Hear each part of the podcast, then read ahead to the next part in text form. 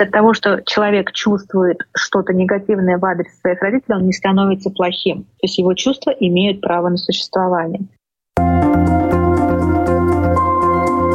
Отражая время, изображая действительность, преображая жизнь. Форма выражения. Программа о том, как мы проявляем себя в этом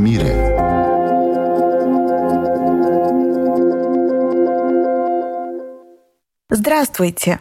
Меня зовут Александра Плотникова. В эфире Латвийского радио 4 программа «Форма выражения». Приветствую вас также, если мы встретились с вами на одной из крупнейших платформ подкастов. Сегодня мы поговорим о том, как определенное отношение и поведение со стороны родителей влияет, а точнее отравляет жизнь их уже взрослых детей – в результате чего они зачастую живут под постоянным гнетом внутреннего конфликта. В чем именно он проявляется, что к нему приводит и как разрубить этот Гордиев узел. Подробнее о печальных последствиях материнства и отцовства расспросим эксперта программы Знакомьтесь, с нами на связи из Болгарии психолог с более 20-летним опытом практики Марина Садонцева. Здравствуйте. Здравствуйте, Александра. Форма выражения. Стоит признаться, что я довольно в общих чертах обрисовала тему нашей программы, тогда как у вас, Марина, есть более емкая формулировка, и звучит она так. Есть такие родители, которые истребляют своих детей. Если перевести глагол «истребляют» на психологический язык, это что они делают?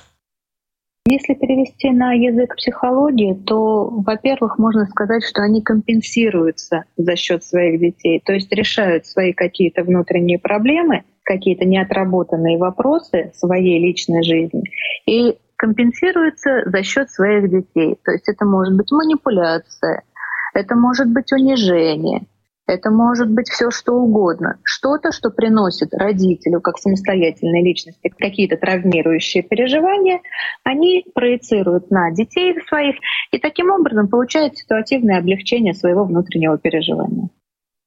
Эти отношения такими складываются с самого начала, еще в раннем детстве. Наверное, не может быть так, что в детстве отношения были одними, а когда человек вырос, они стали другими. Или такое тоже бывает? Такое тоже возможно. Это не самый частый вариант, но это тоже возможно. А, есть категория родителей, которые изначально для них ребенок это их собственность, и они считают, что они могут с ним делать все, что угодно, то есть не включая никакую рефлексию, да, никак не обдумывая свои поступки. То есть просто это мой ребенок, я делаю все, что мне заблагорассудится, потому что я здесь главный. Это один вариант. И второй вариант, когда дети подрастают и начинают выбиваться из-под контроля, скажем так. Здесь тоже могут задеваться какие-то воспаленные в кавычках струны родителя, да, и что-то триггерить и запускать какие-то неотработанные моменты личности. А вот все то, что делают э, родители, то, что мы сейчас э, описали, озвучили, это происходит неосознанно или они все-таки отдают себе отчет в том, что они делают? В большинстве случаев это делается неосознанно. Но я бы сказала так, 70 на 30 процентов. То есть чаще всего это неосознанно, потому что, к сожалению, в постсоветском пространстве есть такое понятие, как «я же мать». Да? Ну вот уже сейчас это стало таким хэштегом распространенным, иногда и юмористическим в том числе. Но, к сожалению, в постсоветском пространстве есть инвалидизированное понимание, я бы сказала, что матери дозволено все. И вот это алиби, я думаю, что здесь уместно это слово, оно кроет совершенно все. То есть я мать, э, мне можно все. И дальше никакое осознание не идет, никакое понимание своих действий, оно не включается, к сожалению. Прежде чем мы перейдем к более конкретным примерам, которые нам покажут просто эту историю с такой наглядной э, стороны, я еще хочу вас спросить о том, а какие чувства при этом испытывают дети? Здесь ситуация обстоит следующим образом. Маленький ребенок, когда он еще находится в безусловной любви к матери, он не понимает, в чем он виноват, например, или за что с ним так поступают. И у него начинает развиваться чувство вины, например. То есть если мама что-то не так делает, мама на меня злится, мама мной недовольна, значит и виноват я изначально. То есть у ребенка изначально эта схема появляется. И потом она может прогрессировать во взрослый мир, да, и человек э, живет с постоянным чувством вины уже не только к матери, но и по отношению ко всему остальному миру. Э, во взрослом мире то же самое все происходит, просто оно гиперболизируется с возрастом, потому что если вопрос не решается, с возрастом он только усиливается, усиливается и усиливается. Теперь предлагаю перейти к самому интересному, как ни крути. Это конкретные примеры из реальной жизни. Я знаю, что у вас такие есть, поэтому буду очень признательна, если вы сможете подробно рассказать вот о некоторых случаях, как это работает, как это работает, когда родители истребляют своих детей, в чем это проявляется, выражается. Ну вот давайте пример такой приведу обратился мужчина среднего возраста, достаточно финансово успешный, имеющий частный бизнес. В ремиссии у него был рак. Он не уверен в себе. Он пришел разобраться с тем, что он ведет деловые переговоры и чувствует себя неуверенно. По факту, что мы имеем, когда мы начинаем разбираться? Мама, которая родила ребенка достаточно рано, и все детство, всю молодость мужчина говорила ему, что ты мне всю жизнь испортил, лучше бы я тебя не рожала, и зачем я все это сделала. И что чувствует ребенок внутренний? Что он слышит? Он слышит, я лишний, меня не ждали, я мешаю, я не нужен. И здесь как бы две ветки, да, вот как я сказала в начале, в ремиссии у него рак, то есть рак мы понимаем, что такое с точки зрения психологии, психосоматики, рак — это добровольный уход из жизни. То есть это такой социально одобряемый суицид.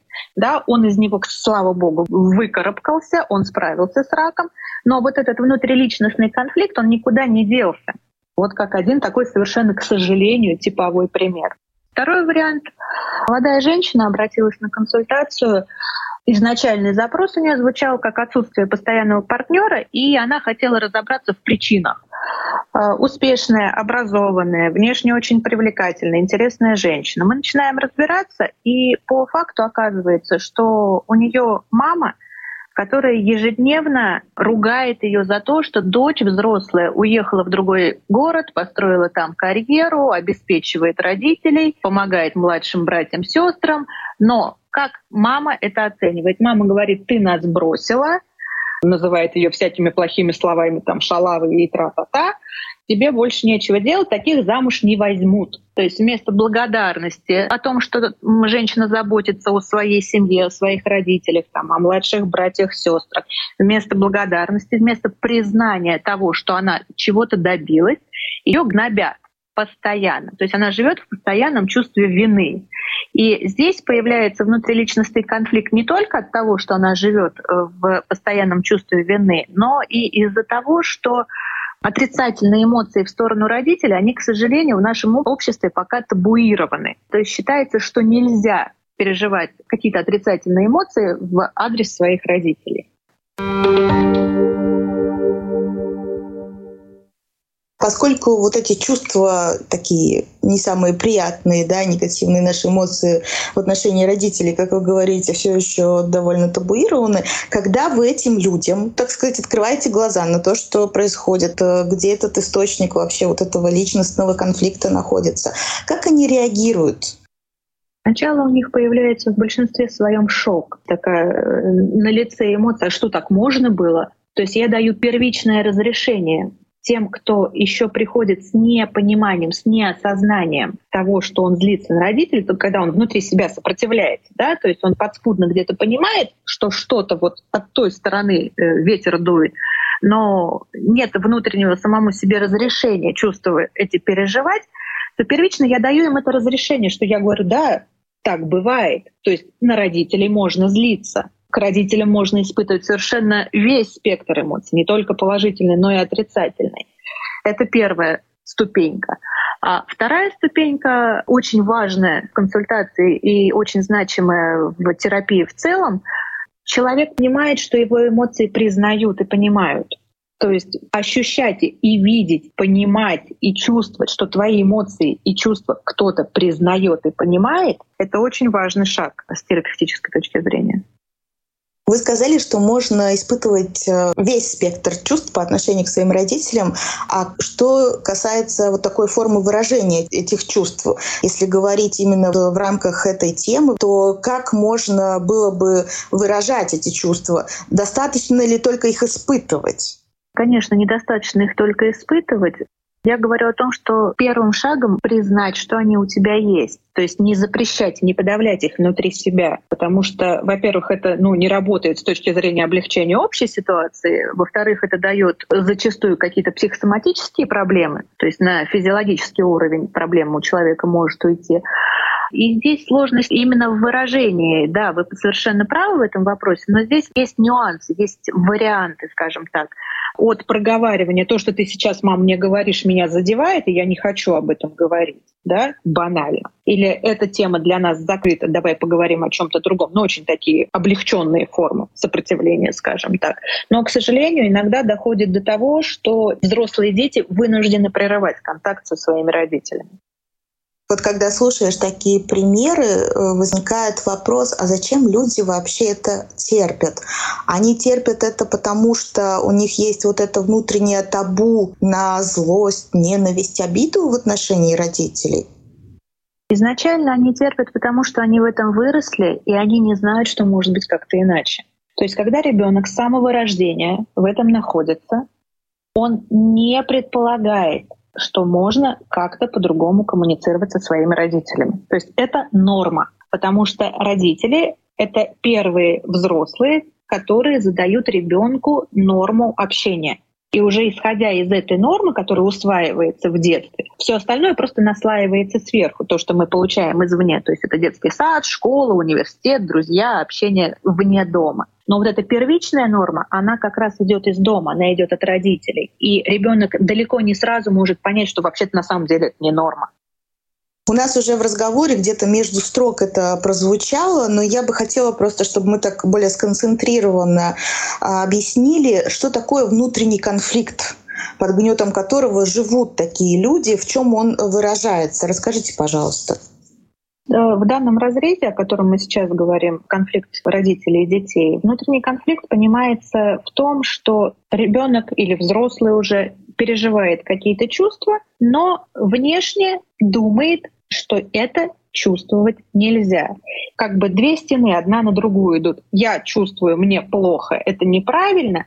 И с другой стороны, навстречу ему идет так нельзя, это же твои родители, это чувствовать нельзя. И вот две противоположных направляющие, они да, создают вот этот конфликт. То есть он не знает, что правильно. А можно ли этот конфликт, э, ну вот если так через спектр чувств как-то описать, э, в чем он так проявляется в реальной жизни? Как ты можешь понять, что у тебя этот конфликт есть? Тебе плохо. Разные люди по-разному это описывают, э, в зависимости от рефлексии своей. Понимаете, ты можешь быть тревожным, ты можешь быть подавленным, испуганным, виноватым. Эта вариативность, она очень широка. Когда меня спрашивают, вот как я должен понять, когда мне нужно идти к психологу, да, вот что у меня должно такого произойти, или что конкретно, назовите мне список, что я должен почувствовать, когда я понимаю, что мне нужно идти к психологу. Ответ всегда один. Вы понимаете, что вам как-то не так, вам как-то не очень хорошо внутри себя. Здесь может быть страх, тревога, волнение, вина, психосоматическое заболевание, бессонница, все что угодно. Неуверенность еще сюда, наверное, я бы добавила. То есть внутренний дискомфорт. Этого достаточно для того, что это может быть уже симптомом внутриличностного конфликта. Вот в ваших описанных примерах там были определенные запросы. Но бывает действительно так, что человек приходит и говорит, я как-то себя просто некомфортно чувствую, но не понимаю почему. Да, конечно, примерно половина обращений именно так и выглядит. И здесь уже моя работа э, сформулировать этот запрос, причем в течение терапии этот запрос может меняться. Здесь еще рождается, знаете, когда слушаешь такие примеры, э, вопрос относительно того, почему все-таки ну, у кого-то получается вырасти и отделиться от этих родителей и не впускать их в свою взрослую жизнь, а кто-то продолжает общаться и продолжает этим ядом питаться. Почему у кого-то это получается, у кого-то нет? От чего это зависит? Есть несколько факторов. Если мы говорим о крайней ситуации, где два родителя ведут себя вот так нездорово, да, вот, то шансов у ребенка меньше. Если это один родитель, второй сохранный, назовем это так, шансы повышаются. Или там бабушки, дедушки сохранные, например, только мама такая, шансы еще повышаются.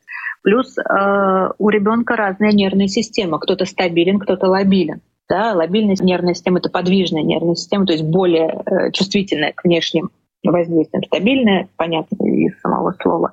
То есть от нервной системы в том числе зависит.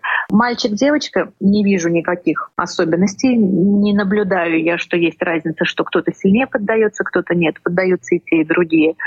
И зависит от осознания мамы. Ну, я говорю мамы чаще, потому что чаще именно э, матери оказывают такое влияние, о котором мы сегодня говорим. Иногда мама переключается, как бы это цинично не звучало, она находит себе другой объект, и если ребенок еще, его сознание обработано не полностью, он может компенсироваться и выбраться из этого. Но во взрослом возрасте, как бы ребенок был не компенсирован, они могут во взрослом возрасте начать проецировать это позже на своих детей.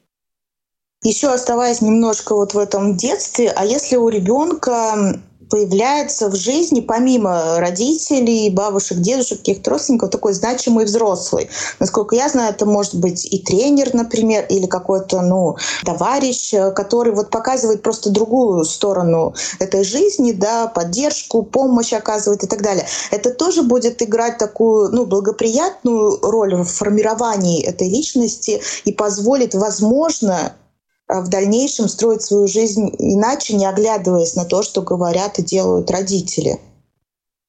Вы говорите о том, что в психологии называется социальный взрослый. Да, совершенно верно. Это может быть тренер, это может быть преподаватель какой-то из школы, и иногда это бывает родитель друзей, но он не может скомпенсировать, он может показать, что есть другая форма коммуникации.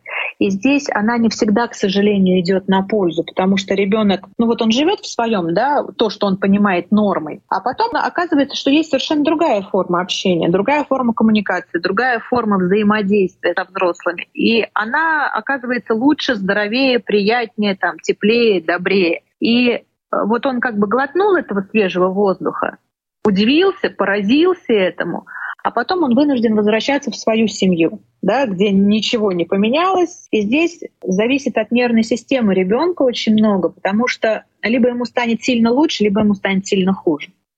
Вы еще сказали, что такие люди потом могут, опять-таки, все это выливать уже на своих детей. Это такие автоматические реакции. Мы же знаем тоже часто, знаете, как говорят, вот в детстве меня делали родители так или говорили со мной таким тоном. Я вот э, со своими детьми так делать не буду, но потом все-таки эти сценарии повторяются. Это потому, что это как бы где-то на подкорке остается, и ты хочешь не хочешь, что если ты с этим не работаешь, не можешь ничего поделать.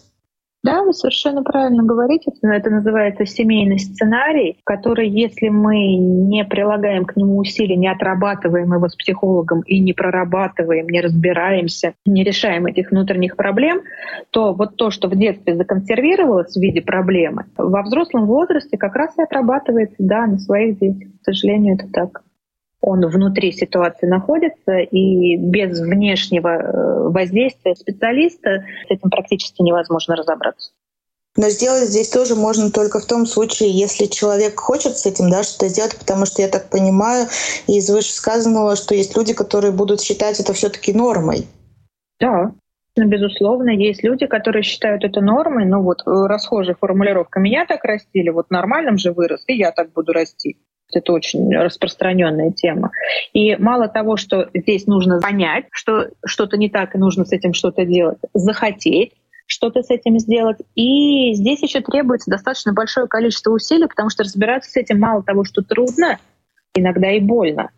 И очень сложно порой человеку не отказаться от работы, потому что в ходе терапии, в ходе консультации поднимаются болезненные темы, которые, казалось бы, уже давно утилизированы, да, где-то там на складах памяти хранятся, а мы их вынуждены поднимать для того, чтобы отработать. Это причиняет эмоциональную боль и требует очень большого усилия от человека, от того, чтобы не отказаться от этого.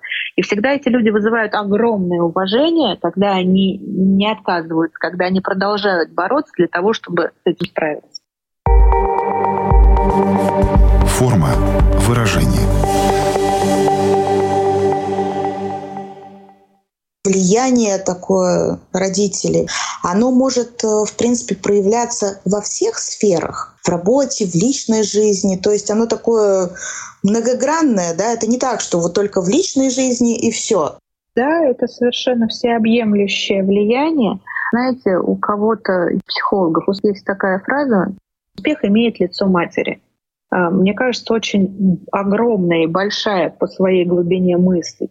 Будь то работа, где человек хочет одобрения своей матери, потому что это на уровне рефлексов, это на уровне инстинктов, ожидания одобрения своей мамы. Там человек заработал на новую машину, да, он хочет маме похвастаться, например, мам, смотри, я вот столько работал, я не мечтал, я теперь могу ездить вот на такой, а мама скажет, фу, там, вон сосед Вадька уже давно такую купил. И все у человека опускаются руки, и машина уже не так ценна, и достижение цели уже обесценено.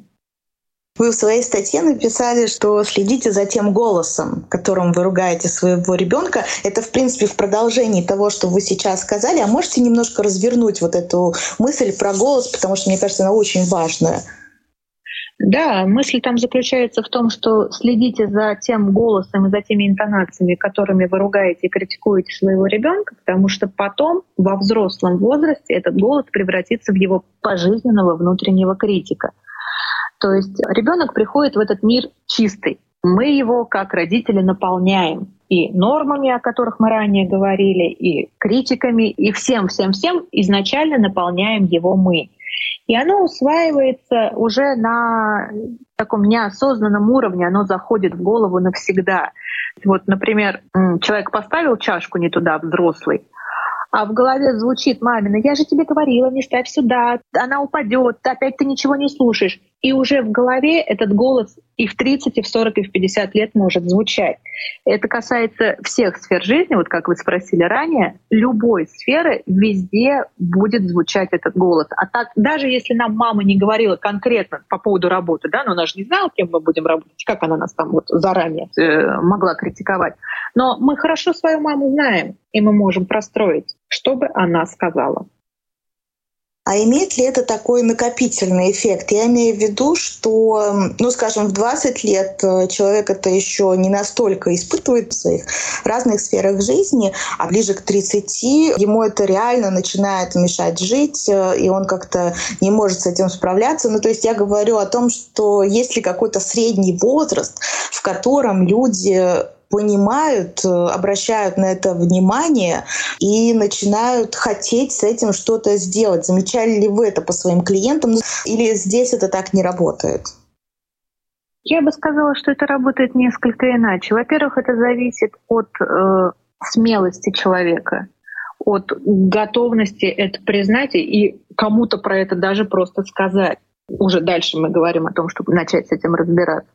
Второй момент не от возраста скорее, а от каких-то поворотных моментов.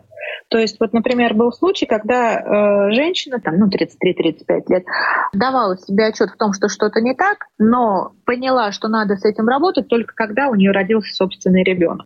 И буквально там 2-3 недели прошло с момента рождения, и она начала в себе замечать какие-то типовые модели поведения, которые вот из детства у нее вспомнились. И она испугалась этого и начала с этим работать. То есть какие-то поворотные моменты происходят, ну, жизнеобразующие, скажем так. Это чаще всего. Когда ты доходишь до той стадии, что ты уже начинаешь с этим работать, насколько я понимаю, это в какой-то степени встреча со своим внутренним ребенком, и второе такое ответвление — это выстраивание, скорее всего, новых отношений с родителями. То есть как это происходит, на что ты опираешься вот в этой работе?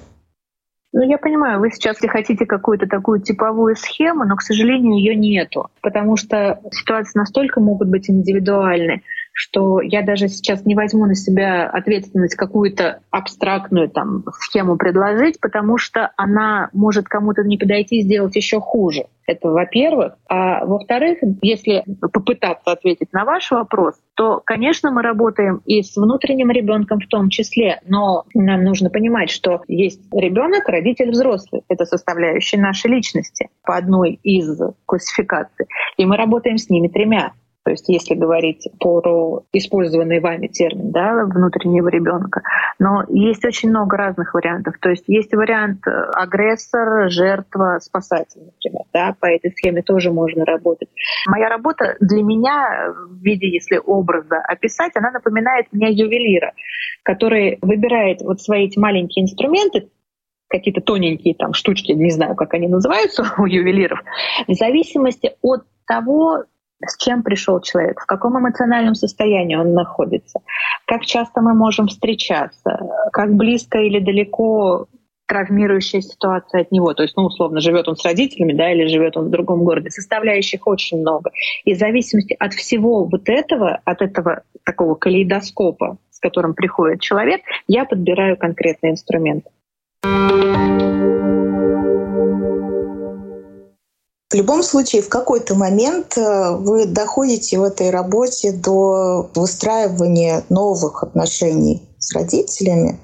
Мы в самом начале еще говорили, что зачастую люди даже прекращают общение, потому что по-другому никак из этого круга не выбраться. Но тем не менее, как вообще эти новые отношения с родителями формируются или не формируются? А, в идеальном варианте это происходит э, в старшем подростковом возрасте, то есть там 18, 19, 20 да, и дальше лет. Такой бунт, когда подростковый происходит, то есть сепарация от родителей, когда ребенок сначала начинает протестовать против родителей, конфликты, конфликты, конфликты, разрушаются старые способы общения, на которых строилась э, жизнь между ребенком и родителем, и спустя какое-то время начинает выстраиваться новое. То есть ребенок уходит в свободное плавание, там, ну, условно, в университете, когда учится или чуть позже, да, и уже встав на ноги самостоятельно, начинают выстраиваются связи не родитель-ребенок, как было до сепарации, а взрослый-взрослый, то есть коммуникация двух взрослых. И при отстраивании границ, то, что вы спрашиваете, мы основываемся именно на этом. Мы не выстраиваем границы ребенка, мы выстраиваем границы взрослого. И противоположная сторона должна принять эти правила, что это взрослый. С тобой разговаривает сейчас не твой ребенок, которым ты помнишь, пятилетним, например, да, или десятилетним ребенком. С тобой разговаривает взрослый. И если ты хочешь коммуникации, то тебе нужно разговаривать с ним как со взрослым человеком, со взрослыми правилами. Мы же понимаем, что то, что мы можем сказать ребенку, далеко не все мы можем сказать взрослому человеку.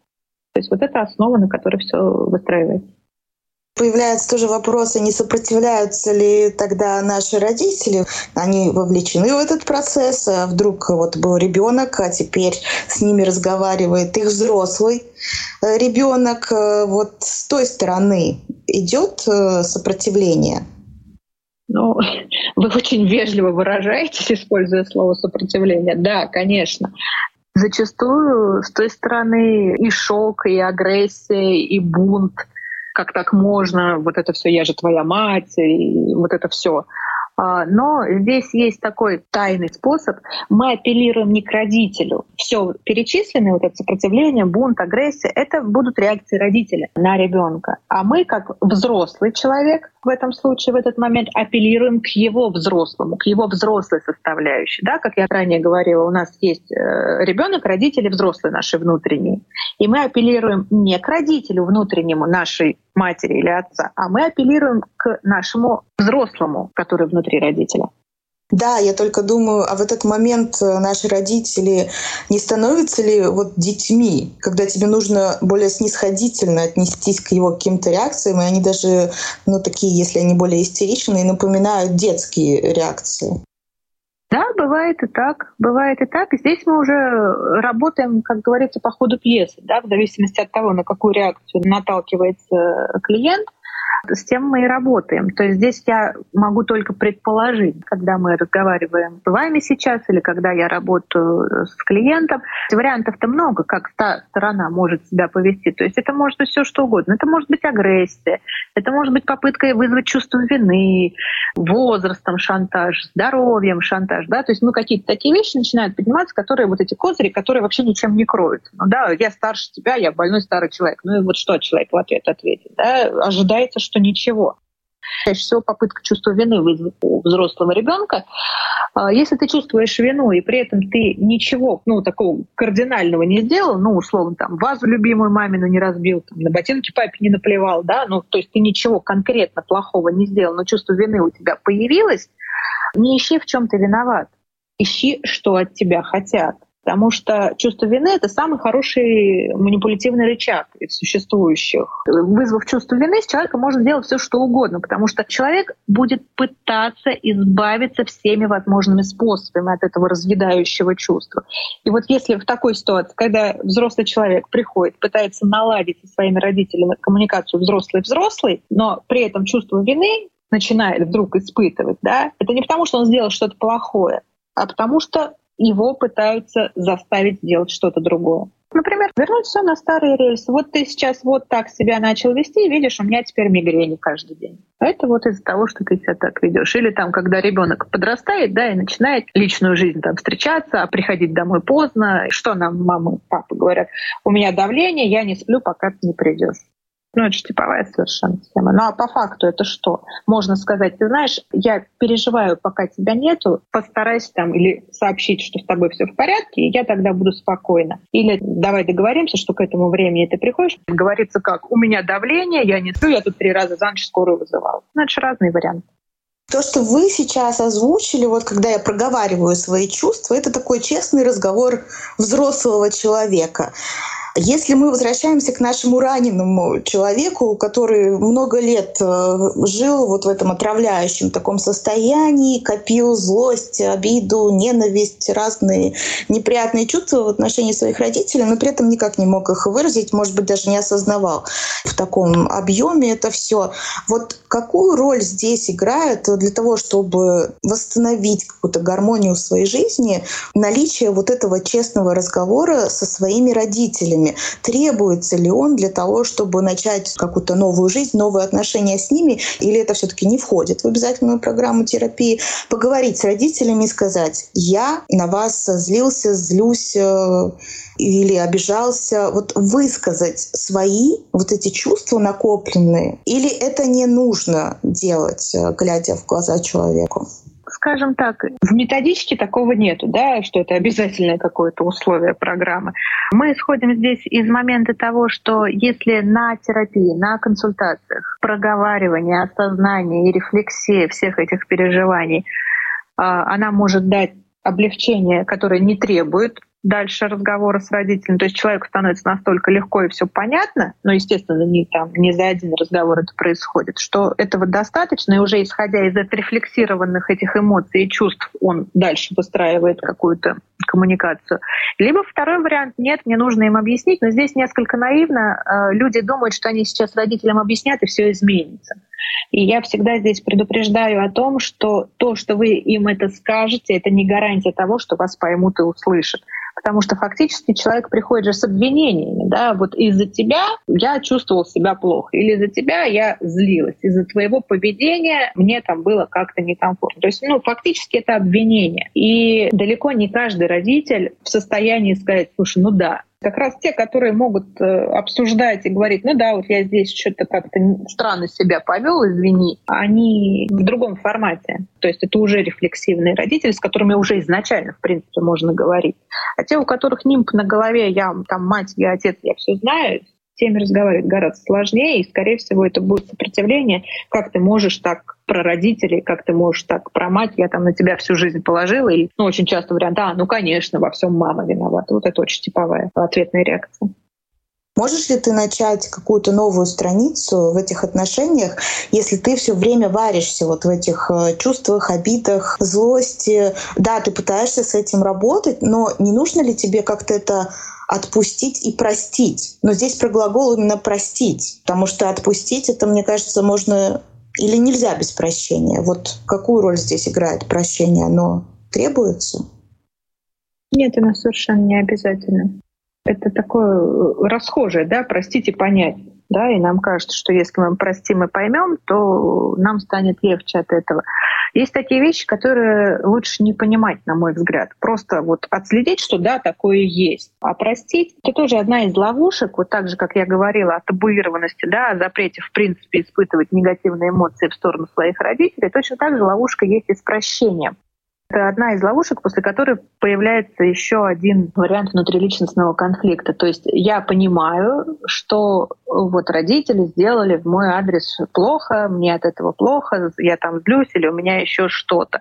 И я заставляю себя их простить, надеясь на то, что после этого мне станет легче. Здесь ключевое слово «заставляю», потому что прощение, оно приходит само по себе. А когда оно не приходит, но человек, надеясь на облегчение в будущем, заставляет себя простить, мы получаем еще один пласт проблем. Да, сколько же здесь нюансов. Может быть, в заключении, резюмируя все то, что мы сегодня говорили, вам еще хотелось бы что-то особо выделить, подчеркнуть, ну или просто пожелать нашим слушателям? Я бы хотела сказать две вещи. Во-первых, э, мы сегодня несколько раз использовали слово табуированное, и я очень рада, что последние несколько лет э, вот этот запрет на переживания в адрес своих родителей, он постепенно падает. То есть взрослые люди слышат с разных сторон, и в том числе благодаря нашей сегодняшней встрече, в том числе, что вот эти негативные переживания в адрес своих родителей, своих родственников, они имеют право на существование. То есть от того, что человек чувствует что-то негативное в адрес своих родителей, он не становится плохим. То есть его чувства имеют право на существование. Это первый момент, очень важный, на мой взгляд. А, очень многим людям просто нужно это знать и услышать, что их чувства точно такие же, как и все остальные, ничем не отличающиеся. И второе, вот если родители, которые услышат тоже наш сегодняшний разговор, хотят, чтобы их дети были счастливыми, ну или скажем так, не очень поломанными, да, в будущем, то занимайтесь, пожалуйста, собой, своей головой и своими какими-то вопросами внутренними. Иногда даже просто пройдите такой своеобразный чекап и проверьте, все ли с вами в порядке, придите один раз к психологу, для того, чтобы не навредить и не транслировать какие-то свои вопросы на детей. Тогда с вашими детьми и с вами в том числе все будет гораздо лучше и здоровее. Занимайтесь собой, присоединяюсь к этому полностью и надеюсь, что наша программа вносит хотя бы небольшой вклад именно в это, потому что мотивирует задуматься над какими-то темами, которые, если они откликаются, то их можно уже раскручивать дальше со специалистом. Напомню, что сегодня вместе с нами была психолог э, с более 20-летним опытом практики Марина Садонцева. Большое вам спасибо за этот интересный познавательный и очень нужный разговор. Пожалуйста, Александр, и спасибо за то, что подняли такую тему. Как вы уже поняли, наверное, я считаю ее одной из очень самых важных. Да, я тоже считаю ее на самом деле одной из очень важных, и поэтому тоже очень-очень хотелось об этом поговорить. Я надеюсь, что среди тех, кто нас сегодня слушал, найдется тот, кому это было особенно полезно, важно. Ну, даже если такой будет один человек, это уже стоило проговорить. Я, Александра Плотникова, прощаюсь с вами. Встретимся ровно через неделю на радиоволнах или на крупнейших платформах подкастов Apple, Spotify, Google. Выбирайте место встречи. Хорошей вам недели. Пока-пока. Отражая время, изображая действительность, преображая жизнь. Форма выражения – Программа о том, как мы проявляем себя в этом мире –